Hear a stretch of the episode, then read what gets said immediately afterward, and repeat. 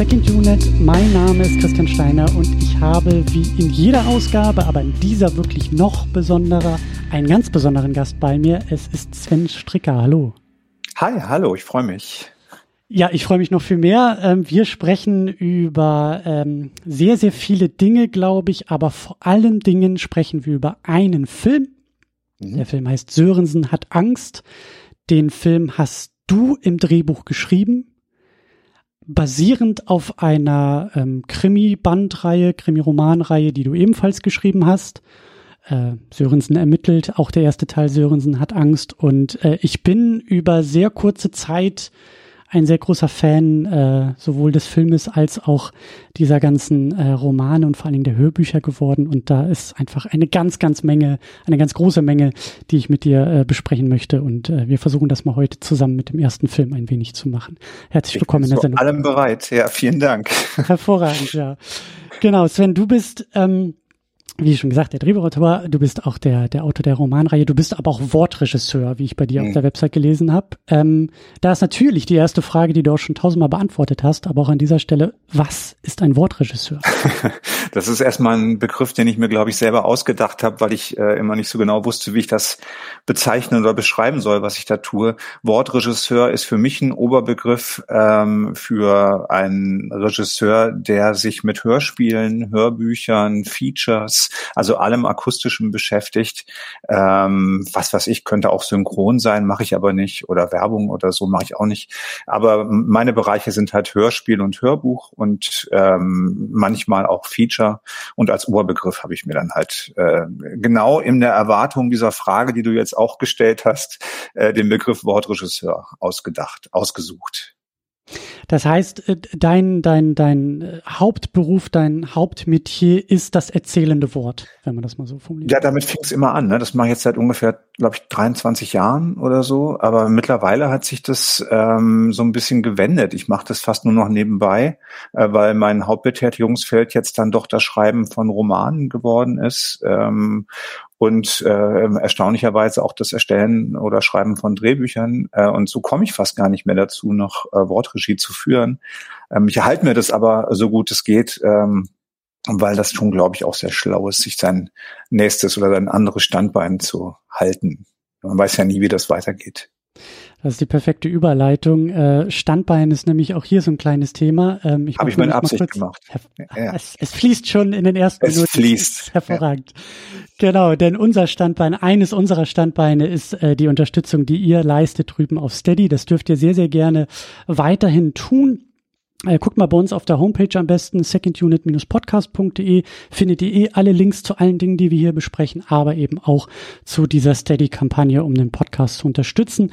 Das machen auch äh, zwei Leute so stark, dass wir sie hier namentlich erwähnen. Das sind einmal Sebastian und einmal Anne. Vielen, vielen Dank für die Unterstützung und alle, die hier zum ersten Mal zuhören, klickt euch da gerne mal durch. Da passiert äh, ja auch wieder mehr in Zukunft, aber klickt euch da mal durch, klickt euch auch eh durch die Homepage, da findet ihr alle wichtigen Links. Und ähm, da könnt ihr uns eben dann auch unterstützen.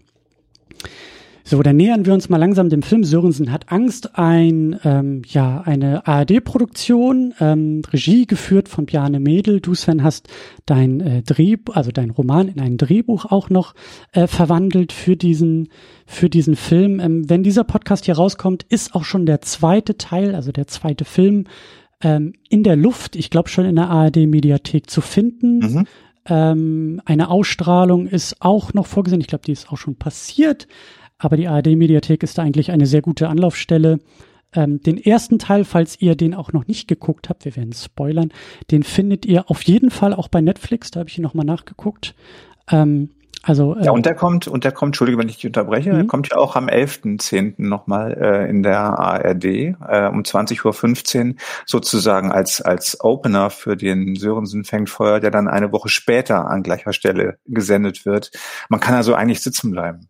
Ja, man kann sitzen bleiben eine Woche und sagen, also jetzt ist die Woche um, jetzt gucke ich den zweiten Teil. Genau, und dazwischen den Podcast hören und dann ist die Welt eigentlich. Selbstverständlich, äh, mehr braucht man nicht. Genau. Ja.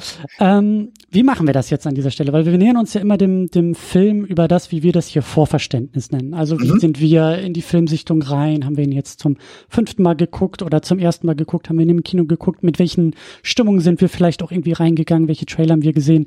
Ähm, ich glaube, das ist ein ganz guter Punkt, um vielleicht ähm, bei dir mal nach der Entstehungsgeschichte hinter diesen Sörensen, hinter der Figur, hinter diesen Büchern mal ein bisschen schon mal zu ähm, erfragen, weil ähm, ja, ich glaube, dein, dein Gefühl, wie du in deine eigene, in dein eigenes Drehbuch, in dein eigens produziertes Drehbuch äh, gegangen bist, ist ein bisschen anders.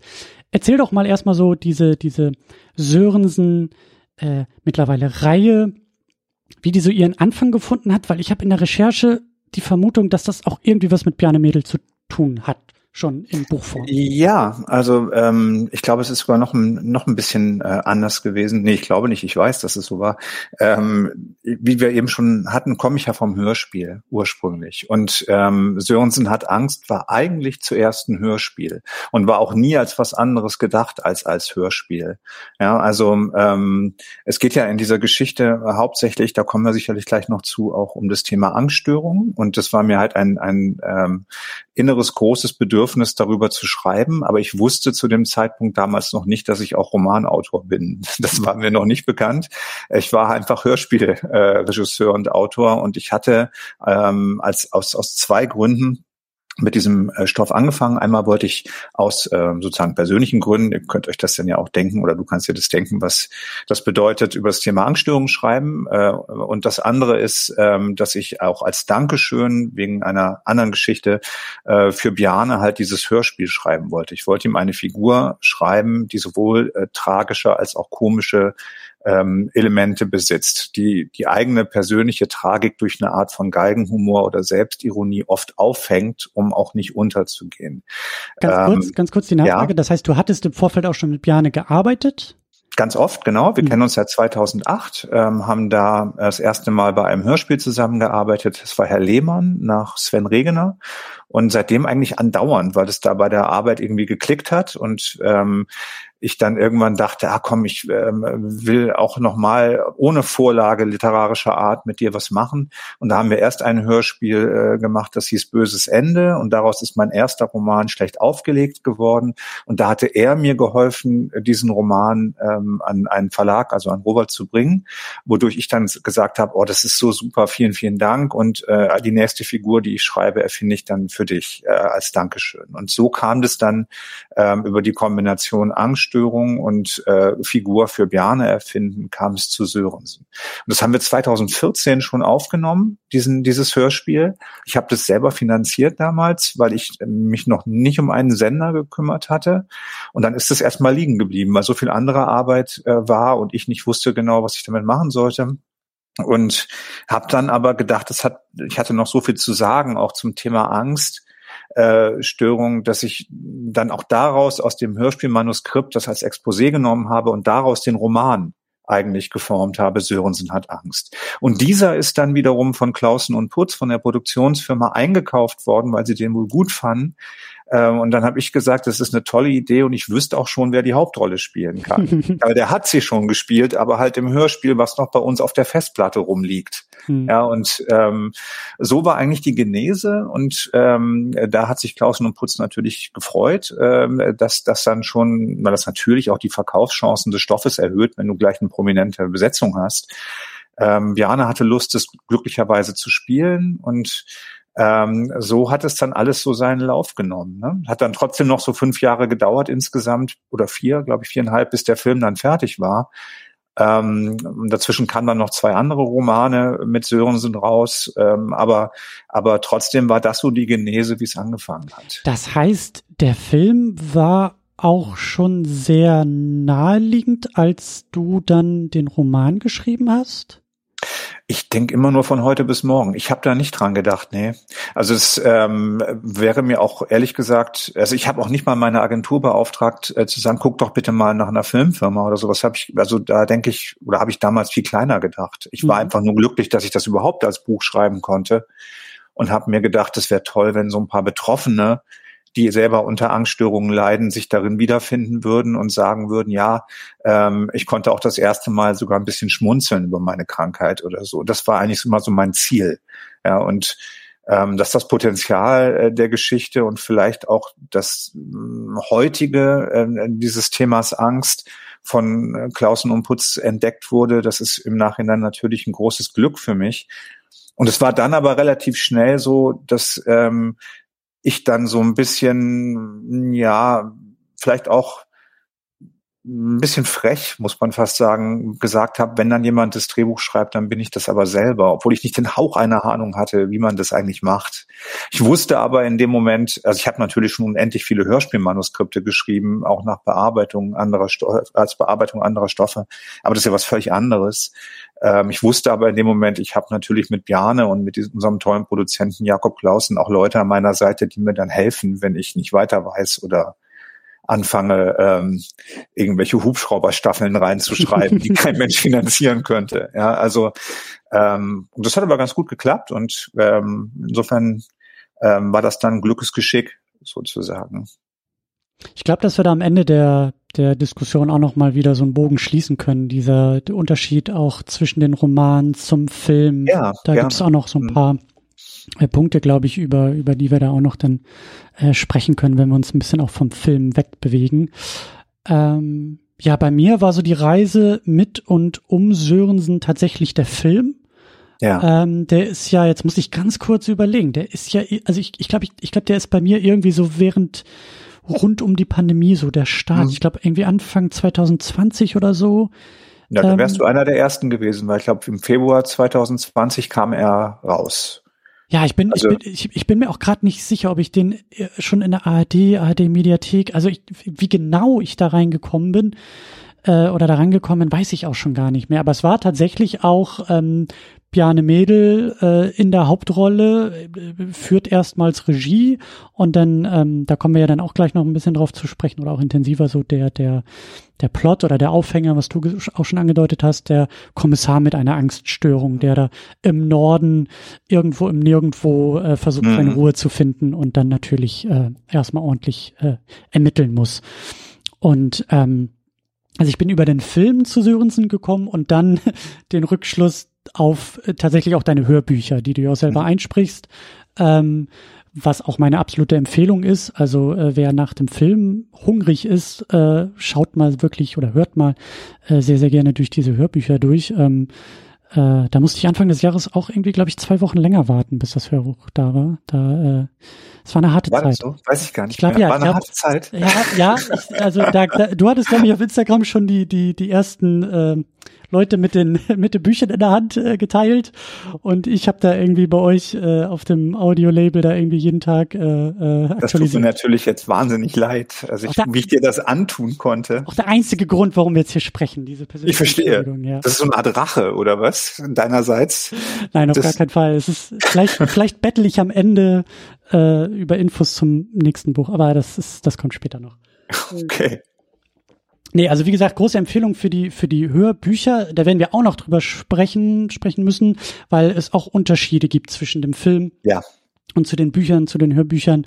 Ähm, aber da kommen wir, glaube ich, nachher auch noch ein bisschen drauf äh, zu sprechen. Aber genau, bei mir ist die Reise vom Film äh, zu den zu den Büchern quasi, also so rum äh, entstanden. Das war natürlich auch ein bisschen meine Hoffnung. Ne? Also äh, du bist sozusagen die Reise, du hast den Reiseweg genommen, den ich mir auch erhofft habe, äh, mhm. weil natürlich so ein Film, äh, wenn dann da ein paar Millionen Leute zugucken, eine größere Breitenwirkung besitzt als äh, egal welche Bücher. Und ich hatte natürlich die Hoffnung, dass ähm, äh, da ein paar Leute den Transfer machen. Äh, was auch, was auch passiert ist, also dass dadurch die Bücher natürlich sichtbarer werden. Mhm. Das war schon auch mein, das war schon auch mein Wunsch und meine Hoffnung. Und ähm, in der Tat funktioniert es so, obwohl es auch immer wieder vorkommt, ähm, dass ob, obwohl es groß im Vorspann steht, niemand weiß, äh, dass es da wirklich Romane zugibt. Ja, also die Leute lesen, glaube ich, einfach den Vorspann auch nicht. Äh, die gucken auf die Bilder dahinter. Das ist die bittere Realität. Niemand außerhalb der Branche äh, liest die Namen, glaube ich, die da stehen. Dann natürlich die Gegenfrage. Wenn du auf Lesung bist, gibt es überraschte Gesichter, die sich wundern, dass es da auch einen Film zu gibt? Ähm, Passiert hab das auch? nicht erlebt. Okay. Nein, ich habe es allerdings schon ein paar Mal erlebt, äh, dass ich mit Bjarne zusammen auch äh, gelesen habe und die Leute gesagt haben, wer ist denn der Typ da auf der Bühne neben ihm? das, das muss man aushalten. Also da muss man sein Ego dann echt mal ein bisschen klein machen. Äh, ich habe gedacht, das ist jetzt hier, der liest aus dem Drehbuch oder so. Nein, es gibt da Romane, Leute. Also das muss man aushalten lernen. Ja, okay, sehr gut. Ja, dann lass uns mal ein bisschen über den Film auch sprechen. Ja. Ähm, du hast die ehrenvolle Aufgabe, ähm, nochmal an den Stoff, an den Film, an die Geschichte zu erinnern. Du darfst auch sehr gerne spoilern. Das ist an dieser Stelle dann der offizielle Hinweis, dass wir eben auch über das Ende sprechen können. Ähm, also falls ihr den Film noch nicht gesehen habt, Pause, ARD-Mediathek, wenn zu Ende, hier weitermachen. Genau. Also was, was ist die Geschichte? Was ist vielleicht auch der Kern von dieser von dieser Sörensen-Welt und von Sörensen hat Angst, dem ersten Film. Also die, ähm, der Kern der Geschichte ist eigentlich der, dass ähm, Sörensen als ein ähm, Kriminalhauptkommissar aus Hamburg, ähm, der frisch von seiner Familie getrennt ist und jetzt unter einer zweijährigen Angststörung äh, leidet, die ihn auch aus dem Beruf genommen hat, äh, beschließt neu anzufangen und zwar in dem nordfriesischen Städtchen Kartenbüll. Im Film ist es halt das äh, niedersächsische Städtchen Kartenbüll ähm, muss aufpassen, nicht in Nebensätzen zu verheddern, aber eigentlich heißen in Niedersachsen, Niedersachsen keine Städte Kartenbüll. Ähm, das wurde auch mehrfach angemerkt, das ist schon sehr nordfriesisch. Da ist es ja eigentlich auch angesiedelt. Also es spielt halt eigentlich in Nordfriesland, da zieht er hin, das ist zwischen Husum und der dänischen Grenze, in der Hoffnung, dass dort nichts zu tun ist, außer ein paar Schafen äh, über die Straße zu helfen. Er ist über seine Krankheit noch nicht hinweg, er hofft halt nur, sie über diesen Weg der Normalisierung so nach und nach aus seinem Leben verbannen zu können. Und er kommt halt nach Kartenbüll und keine fünf Minuten ist er da, passiert schon der erste Mord, in dem nämlich der Bürgermeister des Ortes, äh, Heiner Hinrichs, äh, tot in seinem Stall sitzt äh, vor einer Koppel von Pferden und äh, Sörensen in, in des Weiteren gezwungen ist, ähm, seine noch nicht ausgeheilte Angsterkrankung mit dem Lösen dieses Kriminalfalls in einem sehr abweisenden äh, Dorf voller depressiver, melancholischer, verlorener Seelen äh, aufzuklären. Das ist sozusagen die Grundprämisse, unter der das Ganze beginnt.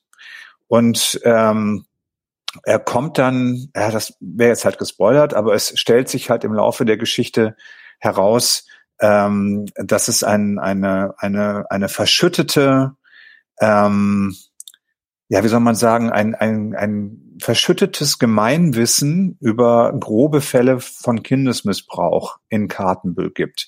Das ist übrigens etwas, was bei Recherche äh, meinerseits immer wieder aufgefallen ist. Es gibt so eine Art kollektives Schweigen sehr oft über die schlimmsten Dinge, wo Menschen, die eigentlich wissen, was läuft, nichts sagen. Entweder aus Angst, aus Scham, aus der puren, aus dem puren Egoismus nicht einzugreifen. Das ist auch ein bisschen Kern der Geschichte, dass, dass der, nicht der Missbrauch selbst, den wir nur andeuten oder zumindest nicht, um Gottes Willen nicht zeigen, aber dass das Schweigen äh, einer Bevölkerung oft dazu dient, ähm, Täter und, und äh, die schlimmsten Dinge einfach geschehen zu lassen. Und Sörensen fährt da halt dazwischen und ähm, ähm, gerät in diesen Sumpf, in diesen gesellschaftlichen Sumpf, ähm, am Ende gibt es dann auch tatsächlich ein paar Täter gleich, die alle zusammengearbeitet haben in einem pädophilen Ring. Ähm, die stellen sich entweder selbst oder werden teilweise auch gar nicht richtig gekriegt. Und ähm, ähm, ja, und, und, und Sörensen muss halt erkennen, dass, dass er am Ende der Geschichte ähm, weder aus der Angst raus ist, so richtig, noch, dass es möglich ist, äh, vor allen Dingen das gesellschaftliche Bild entscheidend zu verändern. Ja, also die Frage, warum schweigen alle, steht eigentlich auch ein bisschen über allem war ein bisschen konfus, oder? Nee, Aber überhaupt glaube, nicht. Nee, ich, ja. ich äh, am Anfang musste ich noch schmunzeln, ähm, weil einer der besten Sätze im Film ist, äh, Kuchen ist nicht. Das war ja. der Moment, wo Sörensen dann äh, merkt, dass jetzt ermittelt werden muss. Ähm, ja. Und dann, wie du sagst, ähm, ja, er ja eben äh, auch über diesen Ort quasi ja ermittelt. Ne? Also die, wie du sagst, dieses kollektive Schweigen erzählt ja auch etwas über diese Gegend, in der er sich da eigentlich ähm, wie du sagst, ähm, hinsehend in der Hoffnung, da ist nichts. Ne? Was ja. kann denn da schon sein? So, da kann man mal ein bisschen äh, runterkommen, bisschen ruhiger machen. Vielleicht, da weiß ich gar nicht, ob wir da jetzt schon irgendwie einsteigen, aber vielleicht auch so ähm, ist die Frage, ob er seine eigene Angststörung eigentlich schon so überwunden hat, wie er dachte. Flieht er nicht eher aus Hamburg äh, vor dieser ja, Angststörung? Das, Nimmt er sie ja, mit? Was ist da so ja, sein? Das äh, ist eine gute seine Frage. Ne, das ist auch vor allen Dingen, es ist gut gefragt, weil es schon einen Teil der Antwort beinhaltet. Ähm, der Irrtum, dem Sörensen unterliegt und dem viele Angstpatienten unterliegen, ist der, dass man vor seiner Krankheit fliehen kann. Ja, also es ist schon so, dass ähm, ähm, die Grundidee, wenn ich meine Umgebung verändere, verändere ich auch meine Lage äh, einem Denkfehler unterliegt, zumindest aus Sörensens Sicht. Also Kartenbüll als Ort ist auch in den Geschichten oder den Romanen so angelegt, dass es wie so ein ähm, Mikrokosmos ähm, des eigenen Seelenzustands oder eine äußere Entsprechung des eigenen Seelenzustands von Sörensen ist. Also das, was in ihm nicht funktioniert, funktioniert auch nicht in Kartenbüll. Und ähm, dadurch, dass dort alles so klein und konzentriert ist, wird er eigentlich umso mehr auf sich selbst zurückgeworfen, als er das äh, vorher beabsichtigt hat. Und egal wohin du gehst, du nimmst halt deine Befindlichkeiten oder deine Zustände zwangsläufig mit. Also schon die Idee ist eigentlich falsch. Er sagt auch am mhm. Ende, sagt er irgendwann den Satz ähm, auf die Frage, ob er denn jetzt bleibt oder geht, sagt er, naja, irgendwo, irgendwo muss man ja mal sein. Irgendwo muss man ja sein. Ja, ähm, dann kann ich auch hier bleiben. Er hat er also offensichtlich begriffen, äh, dass er hingehen kann, wo er will. Er entkommt sich nicht. Er muss es anders äh, anfassen, anfangen. Mhm. Was ich bei der Figur übrigens selber ganz gerne mag ähm, und was ich auch versuche in den Geschichten immer so ein bisschen drin zu behalten, ist, dass egal wie schlecht es ihm geht und egal wie, wie die Menschen ihn enttäuschen in diesen Geschichten, weil das ist auch ein roter Faden, der sich durchzieht, dass er eigentlich andauernd enttäuscht wird, er die Liebe zum Menschen oder die, die Zuneigung auch zu äh, Opfern und manchmal Tätern nie verliert. Also er ist eigentlich trotz seiner, seiner ähm, seiner eigenen, seines eigenen Kampfes äh, mit dem Leben ist er eigentlich Menschenfreund geblieben. Und das ist etwas, was ich, was ich an der Figur sehr, sehr mag und was mir auch selber beim Schreiben manchmal dann äh, Hoffnung gibt, wenn ich äh, mich in der Düsternis des Ortes verliere. Da, ja, das ist für mich ein wichtiger Kontrast und was ich auch glaube, warum die Figur ganz interessant ist, äh, teilweise. Sie ergibt sich halt nicht in Zynismus. Sörensen ist mhm. komplett unzynisch. Mhm. Ja, dann lass uns noch mal äh, über den über die Besetzung, über den Cast des Filmes noch einmal kurz äh, durchgehen und dann tauchen wir da, glaube ich, auch noch mal tiefer ein in das Setting, auch in Sörensen als Figur. Äh, wir haben schon vieles erwähnt. Bjarne Mädel hat Regie geführt und spielt die Hauptrolle als äh, Sörensen. Du hast das Drehbuch geschrieben. Katrin Wichmann spielt Jennifer Holstenbeck. Das mhm. ist ähm, eine Kollegin von Sörensen, die in Kartenbüll schon angesiedelt ist. Genauso Leo Meyer als Malte Schuster, der Praktikant Mhm. Ähm, und die beiden äh, sind ja auch so, ähm, äh, ja, ähm, ich will nicht sagen, die, also sie sind nicht die allerersten, aber sie sind ja so mit die ersten Berührungspunkte für Sörensen auch in, äh, in Kartenbüll.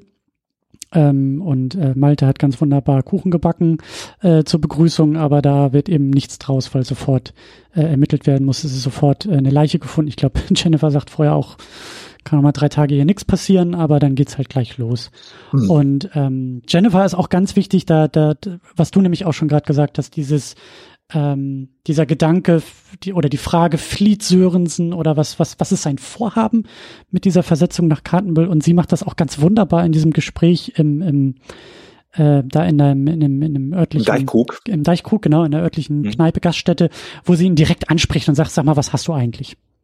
So ja. auch, auch super entwaffnend ist. Und ich glaube, Sörensen bis dahin vielleicht sogar noch die Hoffnung hegte, man würde ihm vielleicht nicht unbedingt anmerken, weshalb. Und sie poltert es gleich direkt raus und sagt, sag mal, was ist das eigentlich? Wie nennt man das eigentlich? Was hast du eigentlich? Ja, sie bringt halt Empathie mit, ne? Und das ist äh, etwas, was ähm, als als als Angstpatient ist man sehr sehr sehr damit beschäftigt, ähm, die Umgebung nicht merken zu lassen, wie es einem gerade geht. Und man hat immer die Hoffnung, dass man auf andere einigermaßen normal wirkt, obwohl in einem halt irgendwas tobt. Und das funktioniert eben nicht bei ihr. Mhm. Ja, Jenny ist als Figur ja auch so gebaut, dass sie ähm, im Gegensatz zu dem zu dem hadernden, zweifelnden äh, Sörensen eher was Pragmatisches mitbringt, was auch daran liegt, dass sie schon mit 17 ihr eigenes Kind bekommen hat. Lucy, die nun wiederum mit 17 ähm, äh, Mutter wird. Das heißt, sie, ähm, das wird auch mal irgendwo gesagt, habe im Buch, im Film nicht, dass sie quasi die jüngste Großmutter Nordfrieslands ist, mit ihr mit, mit Mitte 30. Ähm, und äh, sie hat dadurch aber so eine Art von Pragmatismus und Bodenständigkeit ähm, erlangt, ähm, die sich gut mit Sörensens ähm, manchmal sehr verkopfter und hadernder Art äh, ergänzt. Ja, und mhm. ich finde, dass es mit Katrin Wiechmann ganz toll besetzt ist. Ich hatte, ich bin immer gefragt worden, wenn irgendwelche ähm, ähm, Vorschläge kamen, wer das spielen könnte, hatte aber in dem Sinne jetzt keine Entscheidungsgewalt. Also ich habe das dann, das hat dann schon Biane mit äh, Nina Hauen vom, vom Casting entschieden, wer das spielt. Ähm, aber wenn ich jetzt laut geschrien hätte, dann wäre es wahrscheinlich nicht besetzt worden. Da gab es aber keinen Grund zu. Also es, ähm, Katrin Wiechmann ist, also ist letztlich im wahren Leben älter als, als äh, Jennifer in den Geschichten. Aber es wird ja auch immer gesagt, dass äh, Jenny ein echt unbequemes Leben hatte und dadurch auch älter aussieht als, als Mitte 30. Äh, dann passt's da wieder. Ja, und, und einfach, also äh, super gespielt. Man merkt auch schon zwischen ihr und, und ähm, Bjarne als Sörensen, da ist auch so ein bisschen was. Ja. So, das, also das funktioniert, dass das ja. auch dieses, also so wie, wie du es geschrieben hast, auch dieser, dieser Bullshit-Detektor, der bei ihr gleich losgeht. Also mhm. ihr kann man halt auch nichts vormachen. Und die beiden sind halt, sind total super zusammen. Das hat mir richtig gut gefallen. Auch die Szene später dann, wo, wo, ähm, wo ähm, Sörensen niedergeschlagen wird und sie mhm. äh, findet ihn ja und, mhm. und äh, legt ihn dann da zu Bett und, und ähm, ähm, ne, und weicht auch nicht, oder zumindest nicht lange von seiner Seite, weil ähm, sie, glaube ich, auch, also das meine ich wieder so mit Bullshit-Detektor. So natürlich soll sie irgendwie gehen und bloß nicht und so, aber sie weiß schon ein bisschen, wie, wie, wie der Hase Absolut. läuft. Absolut, ja. Und ähm, das, also super und äh, Leo Meyer hat mir als Malte Schuster als Praktikant auch ganz hervorragend gefallen. Etwas äh, steifer, etwas äh, trockener in seiner Art. Ähm, das hat wunderbar funktioniert. Also dieses, dieses ja, das ist ganz lustig. Äh, ja, das, das ist ganz lustig, weil der, ähm, weil Malte wird eigentlich in den Büchern äh, ganz anders beschrieben am Anfang. Ne? Es ist eigentlich eher so ein ich sag mal, so ein junger Liberaler am Anfang mit ordentlichem Seitenscheitel und extrem strebsam und eigentlich ähm, eher so ein Karrierist, ähm, so wie er angelegt ist im Buch. Klar, er hat auch diese Aufgabe des Komischen und des äh, gerne mal ins Fettnäpfchen tretens, aber er ist eigentlich anders ähm, beschrieben. Aber hier ist die Besetzung im Film eigentlich besser als das, was ich ursprünglich ähm, mit ihm äh, im Sinn hatte oder im Kopf hatte. Und das ist dann auch ganz lustig, wenn du das dann irgendwann weißt und weißt dann auch, wie er das spielt und wie das ist, verändert sich auch beim Schreiben der Romane die Figur. Ja, weil, weil man dann plötzlich nicht mehr die Figur vor sich sieht, die man mal irgendwann erdacht hat, sondern den Schauspieler. Und dadurch, äh, weil das Bild immer stärker ist als die eigene mhm. Fantasie. Und das heißt, du hast dann irgendwann, fängst du plötzlich an, die Geschichten um Leo Meyer rumzuschreiben und nicht mehr um den Malte, äh, den man ursprünglich mal erdacht hatte. Finde ich selber ganz interessant, dass das sich so entwickelt. Das ist bei Jennifer genau das Gleiche. Also Jennifer sieht bei mir mittlerweile aus wie Katrin Wiechmann auch mhm. beim Schreiben. Mhm. Und das war nicht ursprünglich so. Also ursprünglich sah sie etwas anders aus. Aber so ist das halt. Mhm. Dann haben wir noch Matthias Brandt als Frieda Marek, zwischendurch mhm. ein Verdächtiger, Peter Kurt als Jens Scheffler, ebenfalls äh, verdächtigt im Laufe der Ermittlungen und Anne Rattepoller als Hilda Hinrichs, die äh, Ehefrau des ähm, ermordeten, ermordeten Bürgermeisters. Ermordeten genau. Bürgermeisters, genau. Ähm, genau, die haben wir auch noch äh, mit dabei. Ja, du hast schon sehr, sehr viel angesprochen. Ähm, ich versuche nochmal so anderthalb Rollen rückwärts zu machen, indem wir auch nochmal ein bisschen wieder, glaube ich, über Kartenbill nochmal ein bisschen weiter sprechen, über das Setting, über das Drumherum. Mhm. Du hast das auch schon erwähnt. Also in den Büchern ist es so, dass das Ganze ähm, in Nordfriesland angesiedelt ist und deswegen bin ich bei den Hörbüchern auch immer sehr ähm, aufmerksam geworden, weil das äh, meine Heimatregion ist. Ja. Also wenn du äh, davon sprichst, wie die Verdächtigen in den Büchern in die Zelle nach Husum gebracht werden müssen, dann weiß ich, wovon du sprichst, weil das die Polizeistation ist da so beim Bahnhof, dann fährst du links rum in die Innenstadt. Also ja, genau. Da ja. komme ich halt her. So. Ja. Komm, ähm, aus der ähm, Polizeistation kommst du. Äh, also wenn du dann noch weiterfährst, zwei Kreisverkehre und dann noch über die Ampel und dann ungefähr da, ja. Also. Welcher Zelle bist du denn geboren? Nein, aber das ist ja, äh, das ist ja schön, dass ist, äh, dass du da noch einen regionalen Bezug dazu hast. Ähm, ich musste mir das nochmal drauf schaffen. Ich komme ja gebürtig aus Tönning mhm. und musste mir dann erst nochmal die Gegebenheiten dort anschauen, ähm, bevor ich das ähm, schreiben konnte. Ähm, aber dann weißt du ja auch, dass oberhalb von Husum einfach nichts mehr kommt bis Dänemark so richtig. Also da gibt es natürlich viele Leute, die das bezweifeln werden. Ähm, ich war auch neulich in Nibel und habe da gelesen und so. Und ähm, na klar, kommt dann irgendwann Flensburg und so, aber da ist schon auch viel Niemandsland. Und da sitzt halt Kartenbüll sehr viel Niemandsland, deswegen glaube ich Sörensen auch, dass er da den Schafen über die Straße helfen wollte, weil also zwischen Husum und vielleicht noch Nibel ist eigentlich auch nichts mehr außer, da ist außer dem. Land. Genau. Ja. Ähm, na klar, aber das hat mich natürlich dann bei den Hörbüchern nochmal, ähm, also nochmal mehr angesprochen und noch wacher gemacht, als ich das dann gehört habe. Ich habe den Film gesehen und das konnte ich im Film alles nicht mehr so ganz, aber dann habe ich gemerkt, dass das alles ein bisschen äh, anders angelegt ist. Ähm, genau, und für den Film, das hast du schon erwähnt, da seid ihr aufgrund der Drehorte in Niedersachsen, äh, ich glaube in Ostfriesland irgendwie gelandet, rund um Bremen ist das, glaube ich, passiert. Und da war ich mir jetzt auch bei der wiederholten Sichtung nicht so ganz sicher. Der Film betont es aber, glaube ich, nicht. Oder?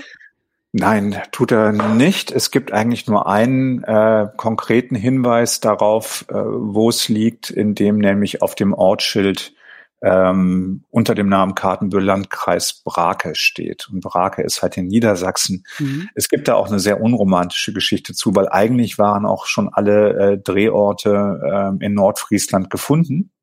Also es gab eigentlich alles, was man brauchte, auch da oben. Und der Location Scout war da irgendwie ein paar Wochen unterwegs, um, um die richtigen Plätze zu finden. Und dann wurde der Film aber äh, in Niedersachsen gefördert ja, und nicht in Schleswig-Holstein. Das hieß, wenn du halt in Niedersachsen gefördert wirst, dann musst du halt auch in Niedersachsen drehen. Dann ging die Suche halt wieder von vorne los und dann hat man halt in Fahre, ähm, äh, da, wo ist denn das, Wilhelmshaven, da die Ecke, ähm, hat man halt dann adäquate Plätze gefunden, die ähm, wirklich auch eine Stimmung hergeben und, und vorgeben, die uns sehr dienlich war. Ähm, und deswegen ist der ganze Trost dann nach Niedersachsen gezogen. Ne? Aber es wird eigentlich nie explizit gesagt, ja, ja, wir sind hier in Ostfriesland, weil das auch einfach nicht der Geschichte entspricht. Es wird so ein bisschen gemogelt an dieser Stelle. Mein Eindruck war, dass du das einfach äh, runtergefahren hast, ne? so im Drehbuch. Einfach die, die, die Betonung, die in den Büchern da ist. Ja. Das ist sehr stark verortet in den Büchern. Ja. Ähm, dass der Aspekt einfach so ein bisschen äh, runtergefahren ist, was ähm, also ich hatte das dann in der, in der Recherche nochmal nachgelesen. Ich glaube, man sieht da denn auch irgendwie die Bilder. Am Anfang der Einstieg des Filmes ist ja auch sehr, ist ja so, so eine Art Cold Opening. Wir haben sehr starke Schnitte. Sörensen, der offensichtlich im Auto sitzt und Hamburg ja. verlässt. Das kann man noch so an den Bildern erahnen, aber da wird auch nicht viel, äh, oder es wird nicht laut erzählt, was da gerade passiert. Ähm, also da gibt's keinen, ne, kein mhm. großen Dialog. Äh, wir wissen nur, Hamburg wird verlassen und dann geht es irgendwo in die Umgebung und dann sind wir irgendwo um nirgendwo. Ähm, mhm. So hätte ich es auch äh, irgendwo im Norden, aber irgendwo um nirgendwo ähm, ist für mich so die Verortung äh, im, im Film eigentlich. Ähm, ja, was, also du hast die Produktionsbedingungen äh, erwähnt, aber was das Ganze halt auch nochmal, ich weiß nicht, vielleicht ein bisschen universeller irgendwie auch macht, die Betonung vielleicht ein bisschen zurückfährt in der Erzählung und vielleicht auch ein bisschen mehr auf die Charaktere verlagert. Ich habe den Eindruck, eigentlich, hm? ja, also ich habe ich dich jetzt unterbrochen, nee, nee, wo du die nee, Frage gestellt hast. Ich wollte ähm, den Ball zuspielen und sagen so. So, ich dann nehme ich den. Ähm, das das ähm, ist eher so, dass mich am Anfang extrem gestört hat, dass das Ganze so ein bisschen als äh, Regionalkrimi betrachtet wurde über den Roman, weil ich mit dieser Schublade sehr unglücklich bin. Ich meine, irgendwo müssen die Bücher ja spielen ja, oder die Geschichten spielen. Und äh, sagen wir mal, bei Henning Mankels Wallander oder so würde niemand sagen, das ist eine schwedische Regionalkrimi, obwohl er halt in Südschweden in einem Kaff namens Ystad spielt. Und diese, diese sehr deutsche Verortung, ähm, dass man sagt, das ist jetzt ein, ein, ein regionales Setting, dadurch haben wir jetzt also lustige Deppen in Gummistiefeln, die dann irgendwie durch die Landschaft trotten. Da habe ich mich schon bei der, bei der anfänglichen Buchvermarktung extrem unwohl gefühlt und ich wollte eigentlich sehr vermeiden, dass man den Fokus darauf legt, äh, ach so, wir sind jetzt hier bei Neuss aus Büttenwader 2. Ja, also dass wir jetzt hier so eine Art ähm, regionale Schiene aufmachen. Darum geht's eben nicht. Es geht eigentlich nur darum, eine, einen, einen Ort zu finden, oder einen Mikrokosmos zu finden, in dem sich die Charaktere ausbreiten können. Und das können sie eigentlich, je weniger Umgebung da ist. Mhm. Ich weiß noch, dass, dass ähm, am Anfang sich, glaube ich, noch der, der äh, Tourismusverband äh, in äh, Fahren und Umgebung äh, freudig gemeldet hat, äh, dass man doch bitte ihr schönes Städtchen in den schönsten Farben auch äh, ausmalen möge und wie toll, dass wir da drehen und so. Ähm, ich, die haben sich dann natürlich nie wieder gemeldet, als sie dann gesehen haben, was für Plätze da gewählt wurden. Ja, und das ist auch gut so, weil äh, das Letzte, was man halt eigentlich bei den Sörensen-Geschichten will, ist ähm, ähm, eine Art Werbefilm äh, für das für das sorgenfreie äh, Landleben äh, zu bieten, äh, der dann irgendwie so regionale Sehnsüchte für Städter bietet. Das ist nicht das Ziel der Geschichten. Mhm. Das, davon sind wir weit entfernt, würde ich sagen. Und vor allen Dingen auch die Romane sind es auch, das hast du auch erwähnt. Das ist keine Urlaubslektüre, das ist kein, kein äh, ich leg mich jetzt hier irgendwie äh, an den Strand und guck den Wellen zu und lese dann mal irgendwie drei Kapitel und oh, wie schön, im Buch ist die Welt genauso schön wie, also ja, da wird mal ermittelt, aber ne, das ist schon alles ein bisschen, ähm, ein bisschen, ein bisschen anders. Ähm, besonders auch das, das, das Ende des Filmes, also du, du verschonst auch hier im Film Sörensen auch nicht und, und äh, Bjana auch in seiner Inszenierung verschont uns da auch nicht. Ähm, in diesem Setting, in dieser Geschichte, in diesem, wie du es nennst, in dieser, in dieser ähm, Gesellschaft des Schweigens und wenn die dann eben aufgebrochen wird in diesem letzten, in diesen letzteren größten äh, Knallmomenten, ähm, ja, das, das, das hat mich auch ähm, das hat mich damals auch, als ich den Film das erste Mal gesehen habe, deswegen ist das auch so hängen geblieben, dass ähm, dieser Sörensen-Film, den ich damals gesehen habe, das, das, das war anders.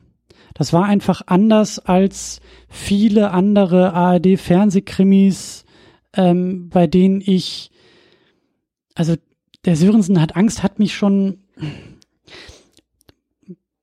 manchmal sind so öffentlich-rechtliche Fernsehkrimis sehr gut da drin, 90 Minuten lang uns eine Welt zu präsentieren, die spannend genug ist, um sie zu verfolgen und am Ende mit der schönen Schleife und so entlässt, dass wir sagen können, alles klar, wunderbar, ich kann Alles ins Bett. gut gegangen. Genau, ja. so. Und mhm. wir müssen uns über uns auch keine Gedanken machen, weil das, was wir gesehen haben, quasi uns als Menschen und in unserer Welt, in unserer realen Welt, das, äh, da, da gibt es wenig Schnittmengen. Aber bei ja. dem Sörensen war, war, war, war das schon so ein bisschen, ja, ein bisschen anders.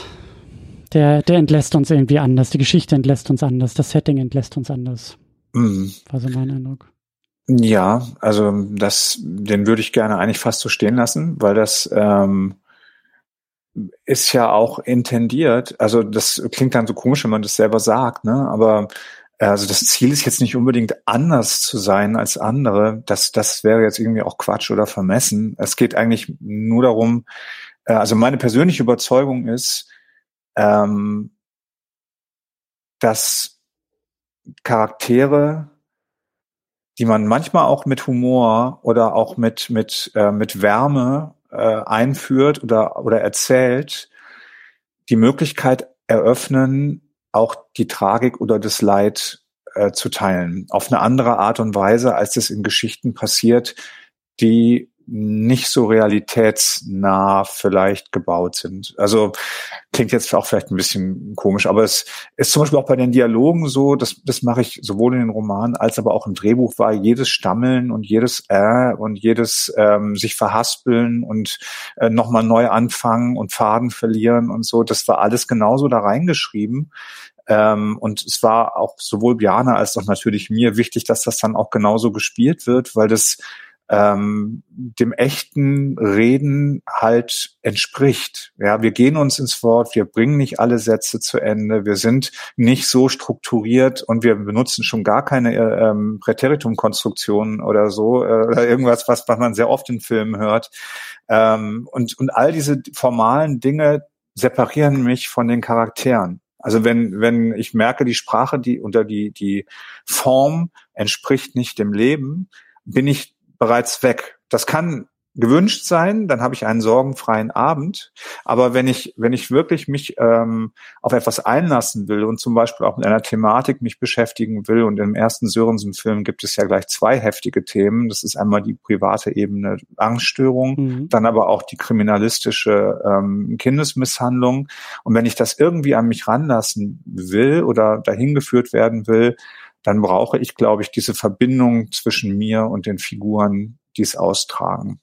Und so ist es eigentlich immer der, der innere Ansatz gewesen, ähm, ähm, den Film so zu erzählen, dass er eine bestimmte Lakonie und einen bestimmten Humor mitbringt, aber halt auch eine bestimmte Härte. Also genau die Mischung, die das wirkliche Leben halt auch äh, manchmal bereithält. Da frage ich mich, ob man oder ob andere diese Stimmung auch irgendwie mit dem Norden vielleicht assoziieren. Du kommst aus dem oh, Norden, ja. ich komme mhm. aus dem Norden. Man sagt ja nach, Menschen aus dem Norden sind wortkarg, aber ähm, naja, wenn sie mal was sagen, vielleicht auch ein bisschen direkter oder ein bisschen ähm, so. Ähm, teilst du das? Teilst du diese diese Einschätzung? Ähm, ist das einer der Gründe, warum das auch irgendwie im Norden angesiedelt ist? Ähm, es gibt dieses Klischee natürlich und es gibt es auch, glaube ich, schon aus einem gewissen Grund. Ähm, klar gibt es diese knurrigen, wortkargen äh, Typen dort, die eher ein Wort weniger als ein Wort mehr machen. Ich habe aber auch das Gegenteil erlebt. Ja, also ich habe irgendwie acht Jahre in Hamburg gelebt. Ähm, da kann ich jetzt nicht sagen, dass da auch nur ein Wort weniger gefallen wäre als in anderen Städten. Also mhm. Also das äh, ist vielleicht einfach auch eine Betrachtungsweise. Ähm, die man sich manchmal zurechtlegt, weil das halt schön ist, in Verallgemeinerungen zu reden. Der Rheinländer ist immer fröhlich und liebt den Karneval und äh, der Berliner ist immer schlecht gelaunt und schimpft den ganzen Tag und der Hamburger oder der Norddeutsche ist halt so und so. Mag alles auf einem Kern basieren, aber es wird der Sache natürlich in der Komplexität nicht unbedingt, des Menschseins nicht unbedingt gerecht. Was ich halt mag, ist ähm, diese, diese Klarheit in der, in der auch realistischen Bildsprache des Nordens, also diese Flachheit, diese, diese Eindeutigkeit, ähm, ähm, des Handelns, die wenigen Schnörkel, die es dort gibt, ähm, dass, dass die Personen ihren festen Platz dort haben, den sie auch dann oft sehr lange einnehmen, sonst sind sie nämlich längst weggezogen in die Stadt oder sonst wohin, den sie auch mit einer gewissen Selbstverständlichkeit und einer gewissen Trotzigkeit einnehmen. Das sind Dinge, die ich, die ich ähm, mag und die mir für die Geschichte auch echt was nützen. Dazu unter Umständen jetzt nicht vielleicht, also wenn du in so einem kleinen Kaff lebst, bist du vielleicht nicht unbedingt das große soziale Leben gewöhnt und drehst da nicht immer am ganz großen Rad. Das heißt, du hast was Verschrobenes manchmal im Individuellen oder so. Aber auch das kann sogar sein, dass auch vieles in dem Selbstschreiben oder Zusammenbauen auf einem Klischee beruht. Ich bin mir da gar nicht selber so sicher.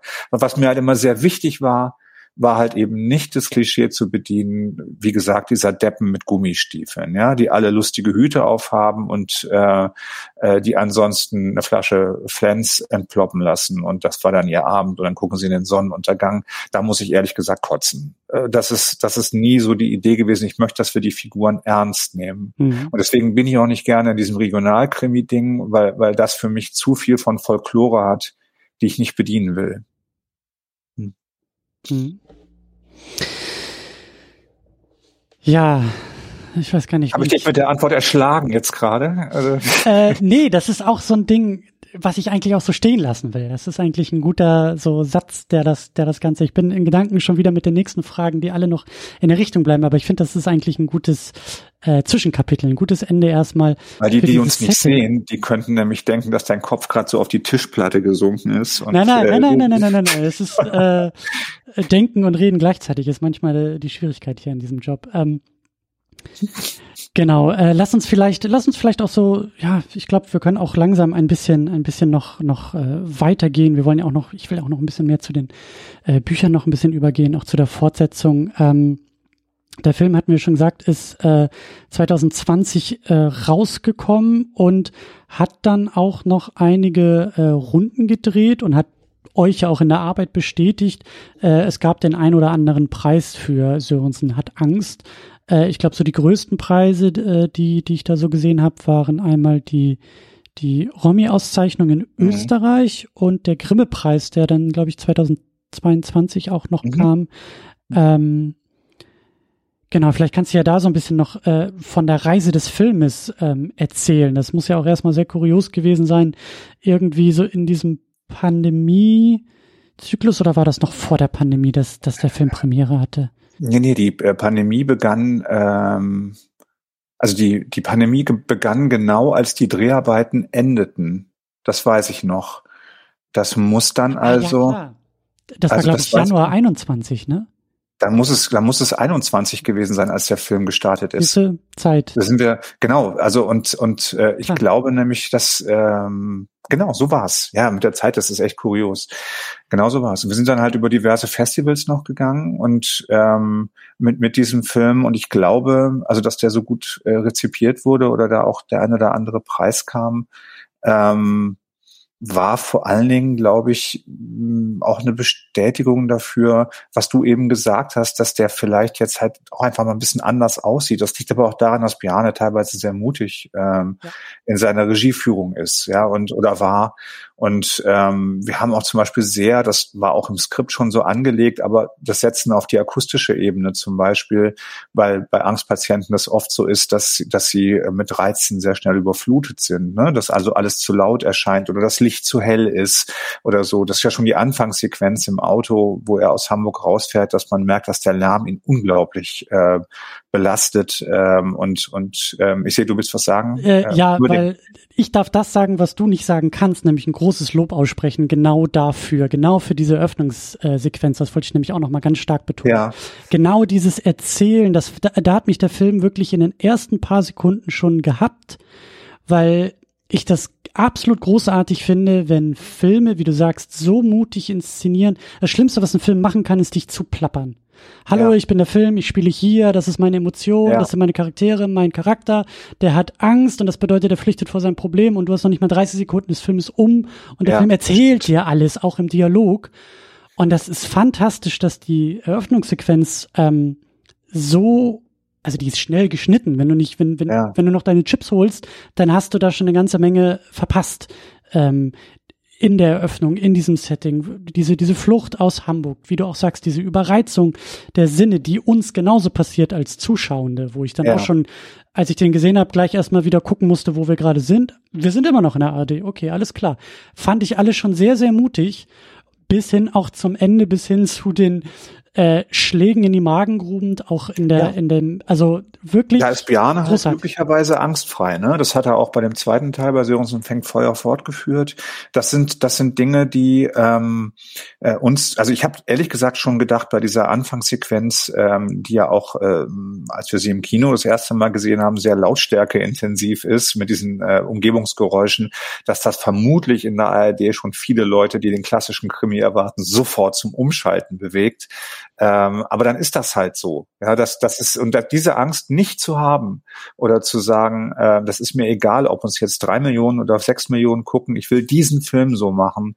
Die hat, also diese Angst hat Bjarne einfach nicht, sondern er ist dann jemand, der auch mit seinem wirklich großartigen Team und dem Kameramann Christian Leschner, der auch ganz tolle Bilder findet und so, ähm, äh, die einfach sagen, nee, wir wollen da die bestmögliche Geschichte erzählen und ist das völlig egal, ob das jetzt Konventionen ähm, äh, genügt oder ob das Konventionen erfüllt. Das tut der Sache einfach gut. Und ich glaube, dass daher unter Umständen auch der ein oder andere Preis sicherlich kommt in der Kombination mit ähm, mutige Bildsprache, spezieller Humor, dann natürlich eine krasse Geschichte, was, was auch ähm, sowohl den Hauptprotagonisten als auch äh, die, die Kriminalthematik betrifft. Und dann sicherlich glaube ich auch, dass Angst als solche gerade ein Thema unserer Zeit ist. Das habe ich nicht geplant oder so. Ähm, das hat sich in dem Sinne günstig in Anführungsstrichen äh, zusammengefügt, äh, dass wir tatsächlich in einer Welt leben, äh, in der äh, Angst gerade ähm, von allen Seiten neu besetzt und ausgelebt wird und wir und gleichzeitig auch viele Menschen, immer mehr Menschen sich outen und sagen, ich selber habe eine Angststörung erlebt oder gehabt ähm, immer mehr Künstler gehen von der Bühne und sagen, ich kann das nicht mehr machen, äh, weil ich darunter leide. Das heißt, wir haben scheinbar das richtige Thema zur richtigen Zeit ähm, mitgebracht. Ne? Und ähm, dazu kam Janes erste Regiearbeit, ähm, mein erstes Drehbuch und dann ist man noch äh, jung, frisch und unverbraucht und dann ist es sowieso immer leichter irgendwie äh, gesehen zu werden mit diesen Dingen. Also da kamen schon viele gute Sachen zusammen für uns muss man schon sagen. Also mit der nötigen Demut und das, ich hoffe, das klingt äh, so, wie ich es meine, äh, nicht unbescheiden. Also es, äh, ich weiß schon, dass da auch viel Glück dazu gehört und so und ähm, äh, im richtigen Moment gesehen zu werden mit dem, was man tut, so. Ähm, Und das war dann glücklicherweise auch durch die tolle Arbeit unseres Produzenten Jakob Clausen einfach auch gegeben, der uns also auf den ganzen Festivals auch herumgereicht hat, sozusagen. Erzähl mal so von, von den Erlebnissen. Ich glaube, Filmfest Hamburg steht euch da sehr nahe. Ich glaube, der erste Söhnchen mhm. hatte da auch Premiere. Und jetzt ja, der erste und der zweite. Genau, zweite, beide hatten da Premiere. Ja, und ähm, das ist in der Tat eigentlich eine, eine, eine wahnsinnig tolle Erfahrung in beiden Fällen gewesen. Erst beim zweiten Mal fand ich sogar noch toller mit Sörensen fängt Feuer, weil das Kino halt dann einfach voll ist und du einfach in dem Moment zum ersten Mal, da war ich auch wirklich nervös, siehst, ob die Leute zum Beispiel an den richtigen Stellen lachen und an den richtigen Stellen ruhig sind. Mhm. Das war beim ersten Teil bei Sörensen hat Angst nicht immer so. Das muss ich zugeben. Da war es manchmal, da war, hat man gemerkt, hier ist so eine Unzu, so eine, so eine, ähm, Unklarheit bisweilen, darf ich das jetzt lustig finden, was da passiert oder nicht? Oder ist es eigentlich nur tragisch? Und das ähm, vielleicht auch, weil man so einen Genre-Mix jetzt nicht so gewohnt war im, im deutschen Fernsehfilm oder so. Beim zweiten Mal, glaube ich, saßen da schon nur Leute drin, die den ersten Teil kannten und die ungefähr wussten, was auf sie zukommt. Ähm, und hier war das wirklich so, dass, dass ähm, das total aufgegangen ist und ich wahnsinnig erleichtert war, dass dass man gemerkt hat, da wo es bitter wurde, da sind die Leute voll mitgegangen und da wo es lustig wurde, wurde auch an den richtigen und erdachten Stellen ähm, wurde gelacht.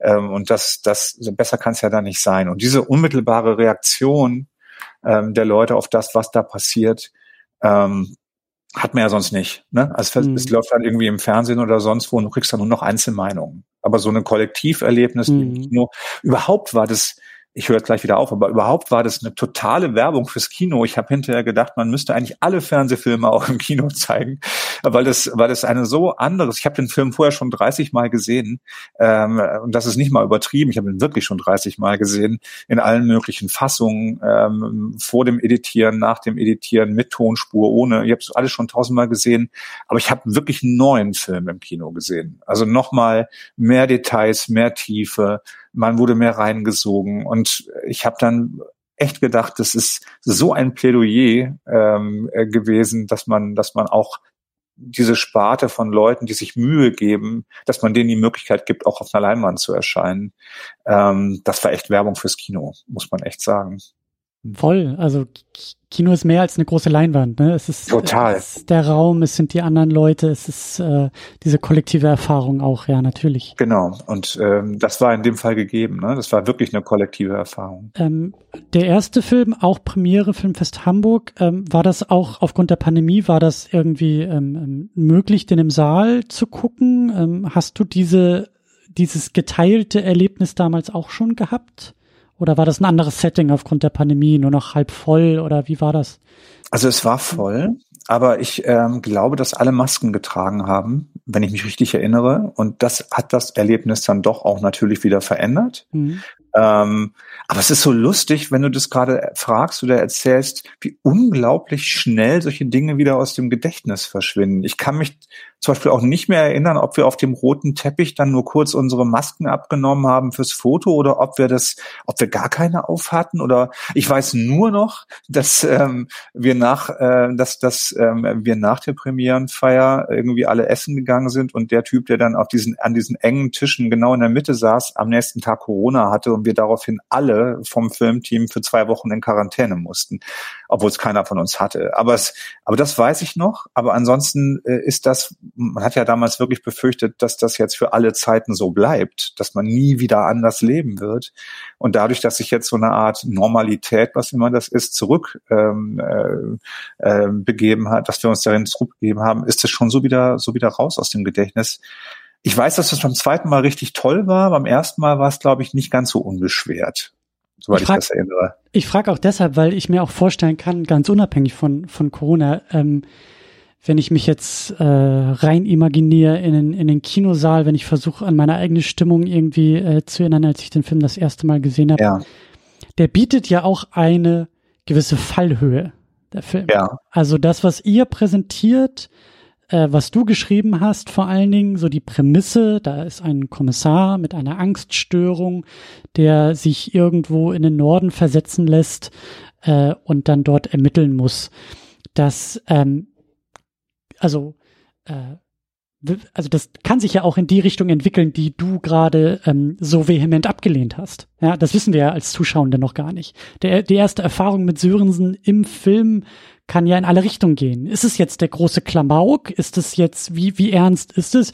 Wie, wie seicht ist es? Was passiert hier? Und dann eben auch schon diese, diese, dieses Statement in den, in den ersten Minuten der Eröffnung, ähm, und das, was sich dann eben so langsam aufbaut, da muss ich auch schon sagen, das ist, ähm, das hat mir so gut gefallen in der Seherfahrung, immer wieder so ähm, latent herausgefordert zu werden und dann auch eben nicht zu wissen, was passiert hier? Also was, was macht ihr mit mir und was schafft ihr auch? Ja, gibt's am Ende die große Flaute? Ist das Ende doof?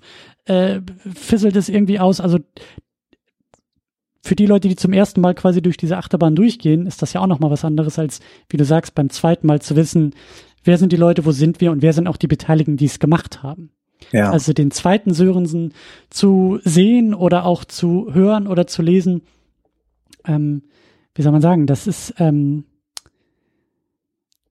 das arbeitet wieder mit anderen Erwartungen. Das, das ist, also die, die, diese, diese Fallhöhe ist halt erstmal weg. Der große Drahtseilakt, den hast ich du weiß, schon mal, meinst. den habt ja. ihr schon mal äh, geschafft. Und jetzt ist die Frage, also ich zweifle vielleicht weniger als Zuschauer beim zweiten Mal und kann noch anders mitgehen.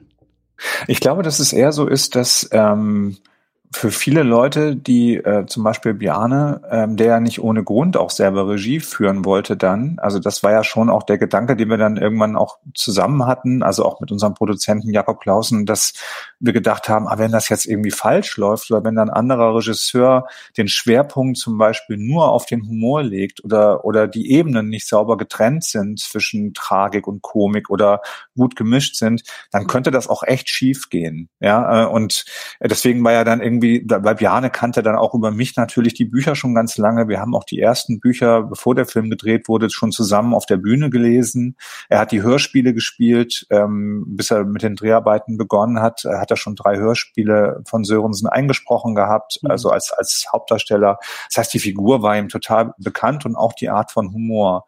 Aber ich glaube trotzdem, dass wir natürlich das Risiko hatten, dass wir sehr viele Leute, die zum Beispiel ihn mit Mord mit Aussicht oder so verbinden, ne? Oder noch mit dem Tatortreiniger, wobei das ja schon noch fast etwas hm, etwas Nähe besitzt. Aber ich glaube, seine Hauptzuschauerschar stammt noch von Mord mit Aussicht, dass wir die sofort verlieren. Ja, weil, weil das eine andere, ähm, also da ist eben keine lustige Tuba im Hintergrund, die äh, äh, jetzt uns äh, sagt, äh, übrigens, das ist hier gerade lustig. Mhm äh, ihr dürft jetzt schmunzeln, weil es alles nicht so schlimm. Ja, und wenn er da aus dem Fenster hängt und ist tot, dann sieht man auch kein Blut und so. Also das äh, war bei uns ja nicht gegeben.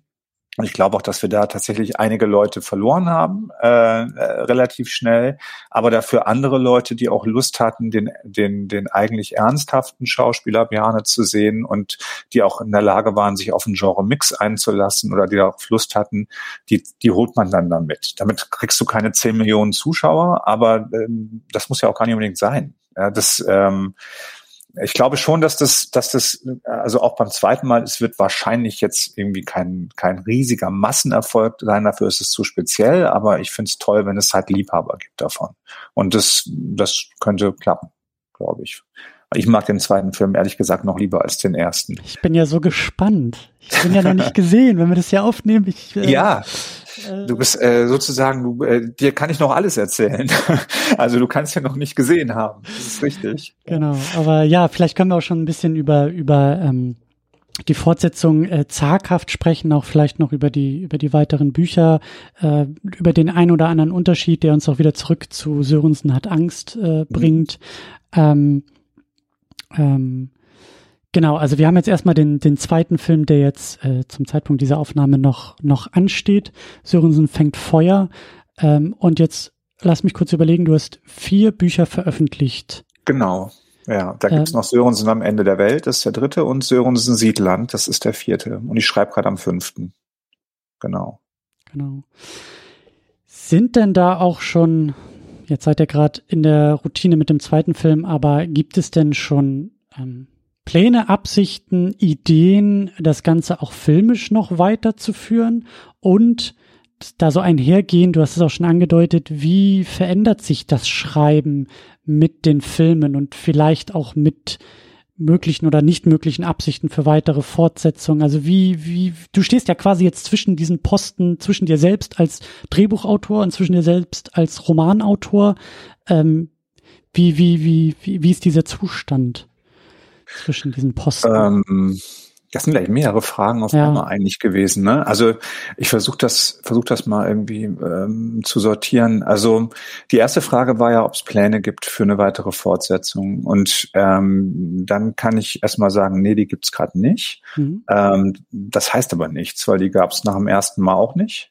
Also was immer klar war, ist, wir wollen keine Serie machen. Ja, das, das war von uns allen ähm, eigentlich immer gesetzt. Also für Bjarne am meisten, weil ihn das immer anderthalb Jahre seines Lebens kostet, äh, auch Regie zu führen und so einen Film zu machen. Er hatte dann zwischendurch gesagt, äh, okay, beim zweiten, wenn wir noch einen zweiten machen, dann spiele ich das, führe aber nicht nochmal Regie. Dann war aber die Frage, wer führt denn dann Regie? Und sind wir doch wieder bei Bjarne gelandet am Ende, was ja auch ein Glück ist. Ähm, aber es ist dann schon so, wenn man ihn jetzt fragen würde, würdest du noch einen dritten machen wollen, würde er wahrscheinlich sagen, auf gar keinen Fall. Ähm, alle anderen würden gerne noch einen machen. Ähm, und ähm, ich, also ich vermute jetzt mal, wenn ein bisschen Zeit ins Land gegangen ist, können wir darüber noch mal reden zumindest. Und dann schauen wir mal. Ja, ähm, aber ich glaube, mit einer Trilogie wäre dann auch Schluss. Weil das ist wirklich, also zumindest im Filmischen, weil das, weil das, ähm, also Trilogie finde ich klingt auch ganz toll und da hätte man dann, glaube ich, aber auch alles erzählt, filmisch, was man über diese einzelnen ähm, Sachen äh, erzählen könnte. Du wirst es dann auch sehen, der zweite Film sieht komplett anders aus als der erste, ähm, weil wir uns nicht wiederholen wollten. Das fängt schon optisch damit an, dass wir ein Kinoformat haben diesmal. Also wir sind nicht mehr im 16 zu 9, sondern im Kinoformat, um mehr Weite zu kriegen. Das wurde uns diesmal erlaubt. Und ähm, wir haben uns ein anderes Thema gesucht, um nicht die Angststörung zu wiederholen, sind wir diesmal mehr auf das Thema Einsamkeit gegangen, was ähm, die, die Angst in Sörensen und die Angst anderer Leute ausrichtet und in welche Art von Isolation sie einen treibt. Das ist eigentlich das Oberthema und so ist es auch filmisch umgesetzt worden. Das heißt, auch da haben wir was Neues erzählt. Und sollten wir einen dritten Teil machen, der auf dem dritten ähm, Roman basiert, würde ich wahrscheinlich politischer werden wollen im Schreiben des Drehbuchs. Und um deine andere Frage zu beantworten, äh, was sich da, wenn man so zwischen den Stühlen ist, was sich da so verändert hat. Das eine habe ich ja schon gesagt, also man, man, ähm, die Sicht auf die Figuren ändert sich. Nicht lustigerweise der, die Sicht auf die Plätze, da, da Kartenbüll für mich ja so zusammengesetzt ist aus Tönning und Friedrichstadt und Husum und was da oben noch alles so ist. Das hat komischerweise stärkeres Gewicht als die ganzen Ortschaften in Fahre, die im Film zu sehen sind. Ähm, aber die Figuren sehen natürlich jetzt mittlerweile alle so aus wie die Schauspieler. So ein bisschen zumindest.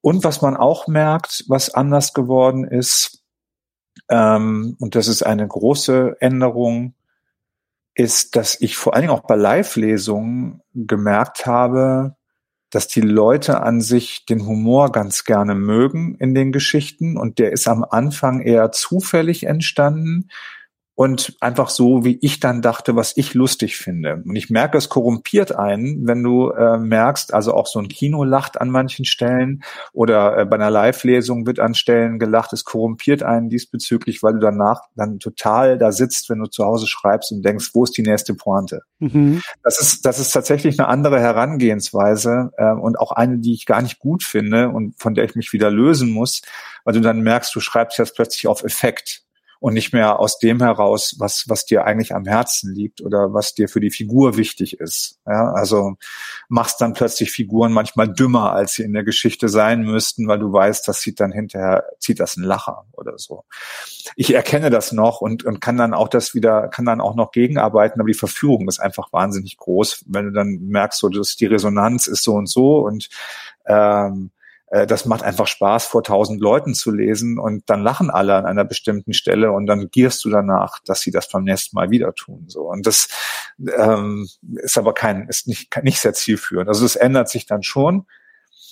Und was ansonsten noch ähm, äh, wichtig ist, ist, dass ich mir vorgenommen habe, in jedem Buch, das ich schreibe, und das würde ja dann auch die Drehbücher betreffen, ähm, eine andere Facette der Angst jeweils zu erzählen. Also es geht in jeder Geschichte geht es um eine eine neue Form oder eine andere Form von von ähm, Angststörung oder Angst, die in der Gesellschaft verankert ist. Ja, also mhm. ähm, im ersten ist es die Angststörung selbst. Bei Sörensen fängt Feuer ist es eigentlich die Angst vor der absoluten Freiheit, weswegen Menschen sich in so goldene Käfige setzen, die manchmal auch Religion sein können oder auch in buchstäbliche Käfige, als wenn das blinde Mädchen ein, äh, Jette eingesperrt wird am Anfang der Geschichte. Da geht es eigentlich um Käfige und Angst vor der Freiheit. In Sörensen am Ende der Welt geht es in der Tat um die Angst vor dem Versagen des Systems und Angst vor dem Ende des Daseins, weswegen manche Leute sich in, in so Bunker äh, verschanzen und so und, und Sörensen in einer Art inneren äh, und so geht es immer weiter. Und ich versuche mit jeder Geschichte so eine, so eine äh, Form herauszuarbeiten, die ein bisschen was Gesellschafts, oh, das klingt so großkotzig, aber es soll so ein bisschen was Relevantes ähm, besitzen über den, den Zustand auch unserer Zeit. Das wäre schon mein Ziel. Also nicht einfach nur, die Leiche ist mir eigentlich scheißegal.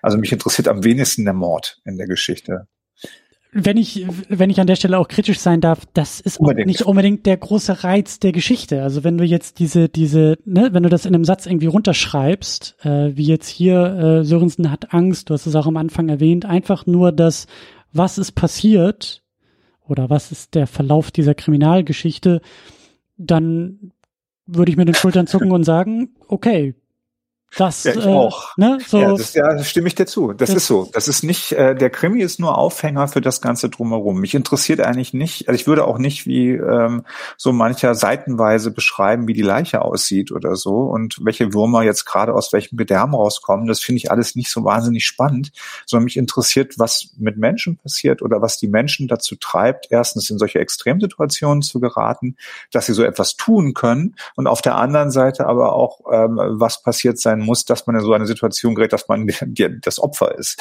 Und wie die Gesellschaft sich dazu verhält, das finde ich interessant. Und ja, das, das finde ich, zeigst du einfach auch schon in dem Protagonisten Sörensen. Also ein, hm. ein, ein Kommissar zu haben, der eine Angststörung hat, ist ja schon im Aufhänger eigentlich so schräg oder so, äh, ich weiß nicht, was das richtige Wort ist, aber es ist, es ist schon, das zeichnet ihn auch dann wieder als Ermittler aus, aber es macht ihn nicht irgendwie besser als Ermittler oder, oder, also es geht nicht, diese Angststörung ist ja nicht dazu da, um ihn als Ermittler in irgendeiner Form, äh, um mich als Krimi-Fan ihn als einen besseren Ermittler irgendwie äh, hinzuschreiben nee, nee. oder so, sondern nee. das ist halt erstmal eine Figur oder erstmal, wie du sagst, ein, ein Mensch, der diese Angststörung hat und damit eine ganze Menge über das Menschsein erzählt und über sich selbst als Individuum erzählt und über dieses Setting über uns. Also da passiert ja schon so viel, was noch gar nichts mit dem Krimi selbst zu tun hat. Also absolut.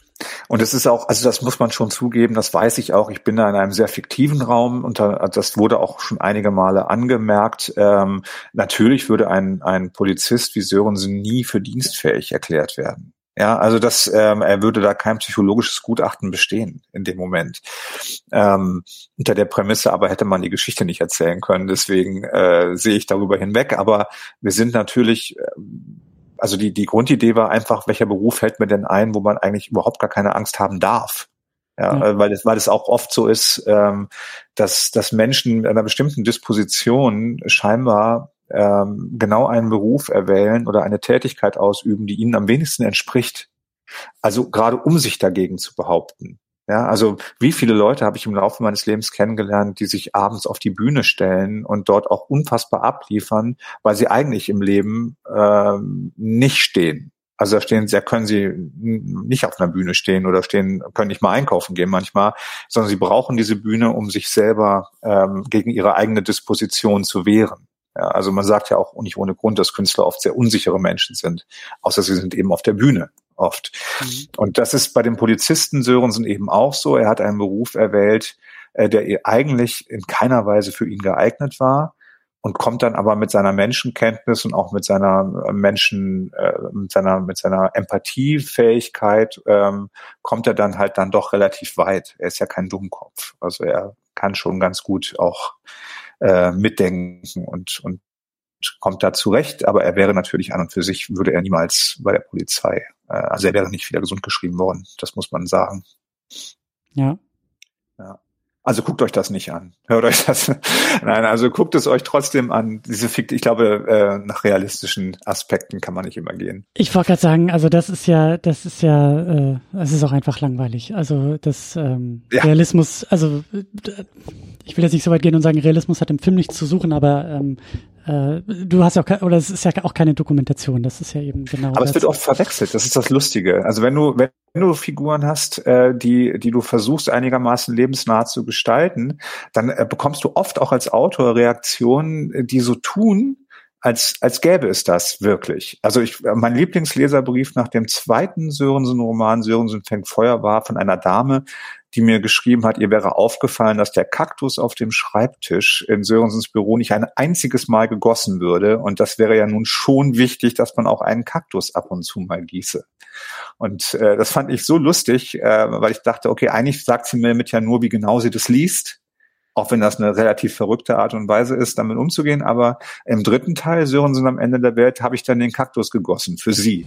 Ja, also das, das sind aber so Sachen, wo du so merkst, okay, das wird hier scheinbar vielleicht ein Tick zu realistisch oder zu ernst genommen an der Stelle. Aber ist ja auch ganz schön. Ich wollte gerade sagen, ist ja eigentlich auch ein großes Lob, wenn das so die, die ja. größte Kritik ja. am, am äh, oder der größte Kritikpunkt ist, dann hast du die Arbeit ja äh, sehr gut gemacht. Sehr ja, die hätte auch noch andere Sachen finden können, glaube ich, aber, aber so ist natürlich gut, ja. Ähm, vielleicht noch mal ein bisschen, ein bisschen zurück, weil mich das wirklich interessiert, so wie, wie, wie, wie du über Sörensen jetzt auch denkst, über diese, über diese Geschichte, weil ähm, es durchaus auch so ein paar technische Unterschiede einfach gibt. Du hast viel mehr Charaktere in den Büchern.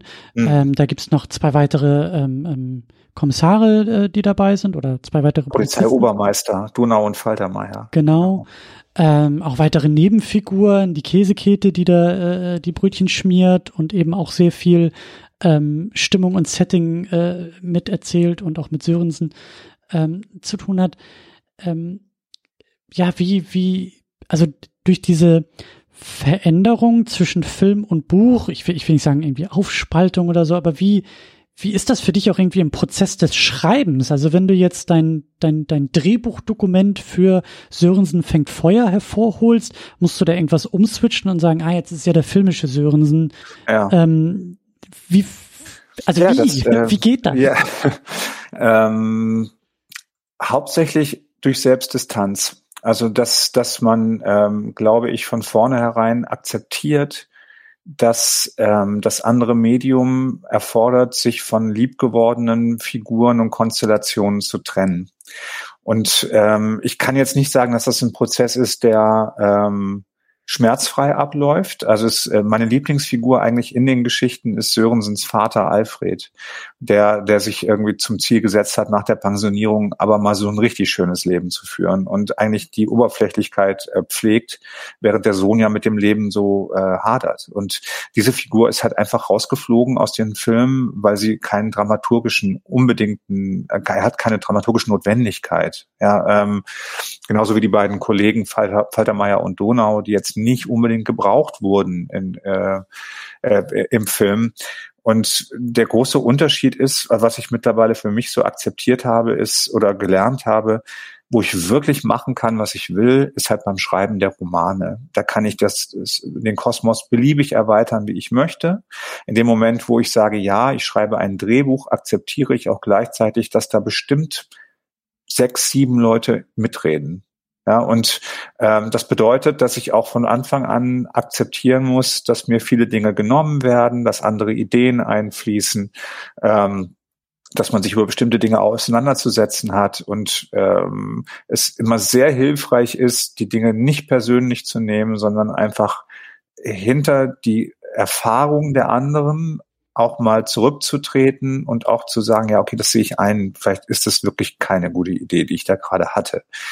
Das passiert dann in den verschiedensten Drehbuchfassungen, die, die man dann so schreibt. Also ich weiß nicht, ob es neun waren oder so für den neuen Sörensen fängt Feuer. Ähm, ich habe ehrlich gesagt nach dem ersten Mal gedacht, ich schreibe das, mache das nie wieder weil es mir zu Herzen gegangen ist, aber ich habe dann meine Haltung dazu verändern können und war diesmal wesentlich entspannter. Und es hat dann siehe da auch äh, besser geklappt. Ja, und, und natürlich lernt man auch dazu und ähm, ich habe beim ersten Mal noch die ganzen Szenenübergänge bei Sörensen hat Angst alle mit da reingeschrieben. Also äh, wann, wer, wo, wie aus dem Off noch irgendwas sagt, während die andere Szene schon läuft, nur mir dann hinterher, als es schon längst gedreht war, sagen zu lassen, das macht man übrigens nicht. Ich hatte einfach noch nie ein Drehbuch geschrieben. Und das, ähm, solche Erfahrungen und Lehrwerte und, und was geht und was nicht geht und wo es besser wäre, ähm, durfte ich halt auf einem relativ hohen Level von den Leuten, die da beteiligt waren, auch lernen. Und dadurch, dass ich nicht so wahnsinnig viel Erfahrung habe im Drehbuchschreiben, ist es mir auch wahrscheinlich leichter gefallen zu sagen, okay, ihr habt die Ahnung, ob das jetzt gut ist oder nicht, dann mach es halt anders. Ja, das, äh, mir ist immer, für mich ist immer gut, wenn man mir konkrete Dinge sagt. Also wenn man nicht sagt, ich finde, es hängt irgendwie in der Mitte, damit kann ich nichts anfangen, sondern wenn man, wenn man sagt, äh, wenn du in der Szene noch das und das änderst oder die Figur noch rausstreichst oder, ähm, oder Jenny und ähm, Sörensen reden hier eigentlich über was anderes, äh, dann wird ein schönes Bild raus. Damit kann ich immer super arbeiten. Und dann ist es mir auch egal, ob es im Roman steht oder nicht. Ähm, nur bei unkonkreten Dingen fange ich an zu schwimmen. Aber erstmal Hut ab davor, dass du diesen Satz, den du gerade im Halbsatz gesagt hast, dann ist mir egal, was im Roman drin steht. Also, dass du überhaupt diese Haltung haben kannst, weil ich mir das schon auch sehr ähm, ja schwierig auch irgendwie vorstelle, weil du hängst ja schon auch irgendwie, also der Roman bist ja auch irgendwo du, das ist dein aber Baby. Der geht mir ja nicht, aber der geht mir ja nicht verloren. Ne? Mein Baby mhm. bleibt ja trotzdem mein Baby. Also das ist ja in dem Moment ähm, äh, etwas, was auch wenn es natürlich niemals so viele Leute lesen werden, wie es den Film, wie Leute den Film gucken werden, ist es ja trotzdem etwas, was ähm, was mir nie jemand nehmen kann. Also das bleibt ja einfach so, wie es gedacht ist. Und ein Film ist halt ein Gemeinschaftswerk. Ne? Da sind halt ganz viele Leute mit verschiedenen Bedürfnissen und verschiedenen Interessen beteiligt. Es war schon ein Riesengeschenk, dass die Schauspieler tatsächlich auch gesagt haben, ich spiele das so, wie es im Drehbuch steht, weil ich, wie ich gehört habe, ist es in der Regel auch so, dass die einander sitzen und sagen, wie machen wir das denn jetzt, dass es irgendwie gut spielbar ist und schreiben das Drehbuch um. Und da wäre ich, da wäre ich dann wirklich tausend Tode gestorben, wenn ich das dann hinterher äh, dann gehört hätte im Film. Was reden die denn da? Ja, also das war aber eben nicht der Fall, sondern da sind alle sehr respektvoll gewesen. Und dadurch ist es für mich total in Ordnung, wenn es dann auch mal irgendwie heißt, äh, vom Regisseur, der gleichzeitig der Hauptdarsteller ist, ich habe eine Idee, die vielleicht besser ist. Oder ich habe noch eine andere Idee, was hältst du denn davon? Und dann bin ich der Letzte, der sagt, das ist eine blöde Idee. Ja, also Hauptsache, es ist für die Szene gut. Und ähm, wer dann aber, am Ende wirklich das hatte, die Idee ist eigentlich egal. Aber Hut ab, Hut ab vor dieser Haltung. Es gibt äh, genug Fälle, wo die Person, die irgendwie Buch geschrieben hat, Drehbuch schreibt, wo dann so, wo, wo du auch beim Schauen schon merkst, oh, da hatte irgendwie jemand Angst, seine eigenen so Kill Your oh. Own Darlings Prinzip, ne? So dieses, genau so ich bin das, das genau. ich bin das Genie, das ist ja, das bin ja ich mein Text, nur ich verstehe ihn, da lasse ich mir doch nicht reinreden und dann äh, wird da halt irgendwie in der ähm, Übertragung in den Film halt eher Grütze draus, weil was im Buch funktioniert, funktioniert halt nicht zwangsläufig. Ja, und es ist wäre halt auch ehrlich gesagt, also das wäre jetzt echt vermessen. Guck mal, ich hatte es ja schon ein paar Mal gesagt, ich, das war mein, Serosen sind einfach mein erstes Drehbuch, Serosen fängt vorher als mein zweites Drehbuch. Ich arbeite da mit Leuten, die schon hunderte von Filmen entweder bespielt haben oder halt auch mit der Kamera äh, gedreht oder sonst was haben. Wenn ich dann hingehen würde und sagen würde, ich bin doch das Genie, also ich meine, wie bescheuert könnte man sein? Ja, und solange alle aber dieselbe Idee verfolgen und alle auch sagen, wir wissen genau, genau, wie das für dich aus, wie das aussehen soll, was für eine Stimmung das haben soll. Aber wenn wir das in der Szene so und so machen, hat es vielleicht diese Wirkung auch, aber wir können uns das und das dann erlauben oder das sparen oder was auch immer. Das wäre ja Wahnsinn, wenn ich dann sagen würde, nee, das mache ich nicht. Das finde ich blöd. Sind das so Erfahrungswerte und Welten, die du aus deiner Arbeit als Hörspiel, Hörbuchregisseur auch gewinnen konntest? Also greifst ja, du da auf den Schatz zurück? Ja, total. Ähm, was ich vor allen Dingen äh, weiß aus der ähm, Arbeit an, an Hörspielen auch, auch wenn das natürlich ein wesentlich weniger ähm, mit vielen Leuten behaftetes Unterfangen ist. Was ich halt weiß, ist, dass sich immer in der Situation des Aufnehmens, Abmischens, Montierens, Einbauens von Musik und so Situationen ergeben, die zum Beispiel nicht im Drehbuch oder im Manuskript standen oder wo man merkt, ey, wir müssen anders schneiden oder wir haben gemerkt, äh, das hat hier schauspielerisch nicht funktioniert oder wir bauen es um oder hier ist plötzlich ein Logikfehler, der noch nie irgendjemandem aufgefallen ist. Wir müssen das ändern. Hast du nicht noch einen Satz oder so, oder können wir nicht noch was anderes sagen? Sagen oder machen. Das kenne ich alles äh, seit über 20 Jahren und natürlich ist das auch auf den Film übertragbar. Wir hatten es auch bei den Dreharbeiten so, dass plötzlich irgendwann mal ein Anruf kam von von Bjarne, äh, wir müssen ja noch was ändern, äh, fällt dir noch was ein äh, da und dafür für die und die Situation oder so. Ja, und dann entweder fiel mir was ein oder wir überlegen halt zusammen. Aber entscheidend ist für mich, dass am Ende auch wirklich jeder Satz, der dann gesagt wird oder jede Idee zumindest von mir abgenickt wurde, dann bin ich ja glücklich. Dann muss es gar nicht meine Idee gewesen sein. Ja, also ehrlich gesagt, die, ich verrate jetzt nicht, welche das ist, aber die lustigste Szene in Sörensen fängt Feuer in dem neuen, die ist nicht von mir, was mich auch sehr ärgert, aber das war eine Idee von Bjarne. Und die habe ich im Kino gesehen und gedacht, ja, so geht's. So, so ist es eigentlich witzig. Schade, dass ich das nicht geschrieben habe. Ja, also, aber Hauptsache es dient, es dient der Sache. Ja. ja. Stichwort, Stichwort Fahrrad. Also wenn ihr es seht, sage ich mal Stichwort Fahrrad. Ja, dann, äh, das ist eine Stelle, die ist nicht von mir, aber die ist wirklich lustig. Deswegen kann ich so sagen, dass die nicht von mir ist. Du bist sehr gut im Teasern. Ist, äh Denk ans Fahrrad.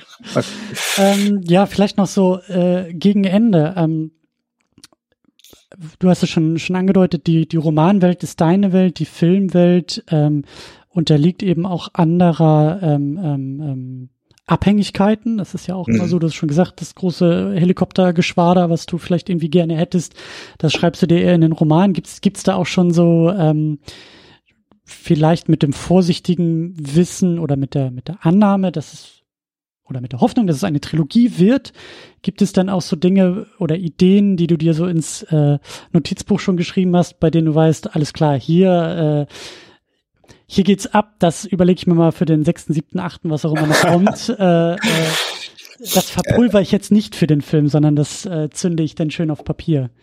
Nein, es gibt das Gegenteil. Ich habe ähm, eigentlich für den vierten Roman für Sörensen sieht Land, den, den du ja glaube ich auch kennst, jetzt durchs Hörbuch und so, mhm. ähm, hatte ich mir eigentlich was überlegt ähm, mit einem äh, alter Ego von Sörensen als achtjährigen Jungen, der sich selbst immer wieder begegnet im HSV-Trikot und ähm, äh, der Sohn ist oder der, der kleine Sörensen ist vollkommen entsetzt darüber, was aus dem großen Sörensen geworden ist. Ja, und schiebt ihn sozusagen immer wieder vorwärts in die in die ähm, Geschichte hinein. Das war eigentlich für den vierten Roman gedacht, so eine Art ähm, enttäuschte Erwartungshaltung, was das Leben bringt. Und Sörensen als Erwachsener denkt sich, ja, ja, was ist bloß aus mir geworden? So ist es halt gedacht.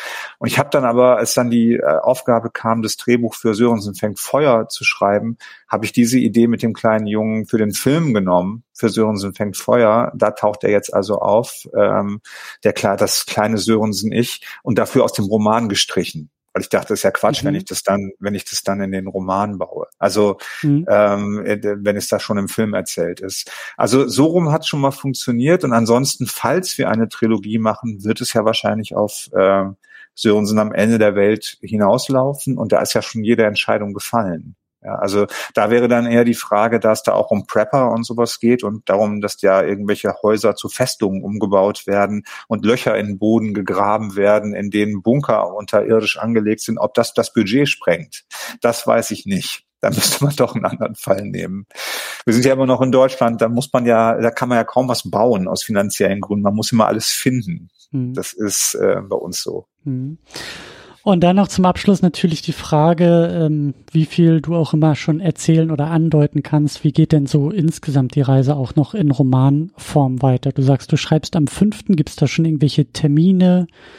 Ähm, also er, der wird erscheinen im August 24. Das klingt noch relativ weit weg. Mein Abgabetermin ist im März. Ähm, ich habe jetzt ungefähr zwei Drittel geschrieben. Ich kann auch sagen, dass das Buch Sörensen macht Urlaub heißen wird und ähm, er sich also vornimmt, ähm, seinen Jahresurlaub endlich mal einzulösen. Er kommt aber nur bis Hamburg.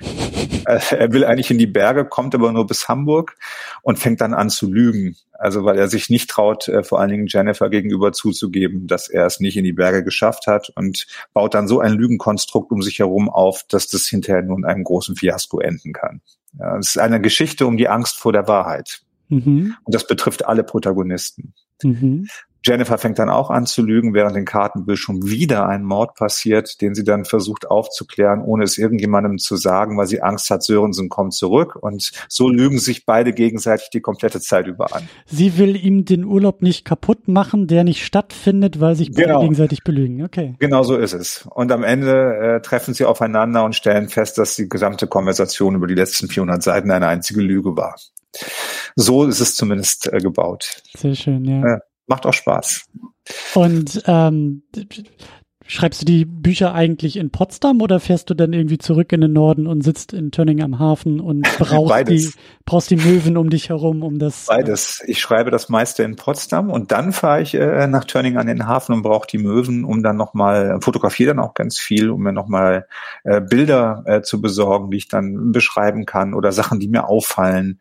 Gibt ja mal diese ganz schlimmen Plakate, zum Beispiel von irgendwelchen Festen oder Feiern dort, wo dann irgendwie DJ hau mich DJ René, äh, das Beste der 80er und so ähm, spielt. Ähm, und solche Dinge fotografiere ich dann immer und baue sie dann irgendwie in die, in die Geschichten ein und versuche noch ein bisschen Atmosphäre zu kriegen. Ich glaube, du warst doch mal bei mir zu Hause, weil der Satz, das Radio bleibt an, das Radio ist immer an, äh, den ja, kenne ich von zu Hause. Ja, ja, das habe ich, äh, hab ich äh, aus deinem Elternhaus. In der ich möchte Küche. Jetzt nicht, ich möchte jetzt nicht sagen, wie es bei euch aussah, aber es äh, war nicht schön. Also es aber, gut, dass du da, gut, dass du da geflohen bist. Aber ja. das Radio war an. Das Radio ist immer an. Mhm. Ja. Ja. In diesem Sinne, äh, ich hoffe auch, dass dieser Podcast anbleibt. Ihr könnt sehr, sehr gerne natürlich abonnieren und äh, noch weiter hören. Äh, und natürlich auch ja, wie geht's weiter jetzt? Äh, könnt ihr immer noch in der ARD-Mediathek Sörensen fängt Feuer schauen. Also den zweiten Teil, wenn ihr den ersten Teil geguckt habt, wenn ihr uns zugehört habt, dann seid ihr eigentlich bestens ausgerüstet, äh, um weiter mit Sörensen zu machen und natürlich auch die Bücher zu lesen. Ich sag's ja, die Hörbücher, da lohnt sich auch das Warten. Äh, Sven, gibt es noch Dinge, die du noch äh, erwähnen möchtest? Wofür du noch Werbung machen möchtest? Ähm, Jetzt, wenn du so spontan fragst, äh, fällt mir da gar nicht so wahnsinnig viel ein. Ich bin eigentlich durch mit dem Thema. Also ich finde es ich find's, äh, ganz wunderbar, äh, worüber wir gesprochen haben und dass es so ausführlich war. Und äh, ich würde eigentlich auch äh, empfehlen, wenn man nicht gerne Hörbücher hört, die Romane zu lesen. Am besten wäre es natürlich, man liest die, bevor man die Filme guckt. Äh, das wird natürlich knapp jetzt, aber in der Regel ist es so, dass ähm, äh, die Bilder des Filmes so stark sind, dass sie ja. den Roman eigentlich ähm, ähm, nicht unbedingt beschädigen, aber verändern. Sie verändern den Roman. Deswegen ist es immer gut, man hat seine eigene Fantasie erstmal am Start. Also lest die Bücher und dann guckt den Film oder die Filme. Und dann die Hörbücher nochmal hören. Dann und dann die Hörbücher, um, falls man es nicht verstanden hat. Genau. Dann kann man nochmal die Hörbücher und kriegt es nochmal erklärt. Sehr gut. Genau. Sehr gut. Genau, dann bleibt mir noch zu sagen, ähm, ja, wie schon erwähnt, unsere Homepage secondunit-podcast.de, da findet ihr auch alle relevanten Links, da findet ihr auch alle Links zu äh, Podcast-Plattformen. Wir sind bei Apple Podcast, Spotify, YouTube oder was auch immer ihr zum Podcast hören benutzt. Ähm, folgt uns auch sehr gerne bei Instagram. Da auch noch der Tipp, äh, du bist auch bei Instagram unterwegs und das genieße ich auch sehr, dass du immer wieder so Eindrücke von den Lesungen und eben auch jetzt Filmfest Hamburg, also da teilst du ja auch ein bisschen was aus deiner, aus deiner Welt auch rund um äh, Sörensen. Und dann an dieser Stelle auch noch der Tipp, ähm, abonniert unseren kostenfreien Newsletter. Da versuche ich einmal im Monat euch ein bisschen was zu äh, niederzuschreiben, was hier bei uns so hinter den Kulissen gerade äh, passiert, was so die nächsten Sendungen betrifft, was die nächsten Planungen sind. Dann seid ihr eigentlich immer up to date. Da könnt ihr auch sehr gerne auf newsletter.secondunit-podcast.de gehen und dort einfach äh, abonnieren. Sven, vielen, vielen Dank für diese viele, viele Zeit, für dieses wunderbare Gespräch. Und äh, wer weiß, vielleicht machen wir das Ganze noch einmal zu Sörensen fängt Feuer. Vielleicht machen wir es für die ganze Trilogie. Also äh, solltest du in irgendeiner Form so ein Plus eins in irgendeine Liste setzen wollen können, äh, an dieser Stelle darfst du mich da sehr gerne eintragen. Ich bin auch äh, für eine Trilogie. Also äh, nimm das ich sehr gerne dabei. mit. Ich danke dir, Christian. Es hat sehr viel Spaß gemacht. Vielen, vielen danke. Dank. Ciao, schönen Abend noch. Ciao. Tschüss. Tschüss.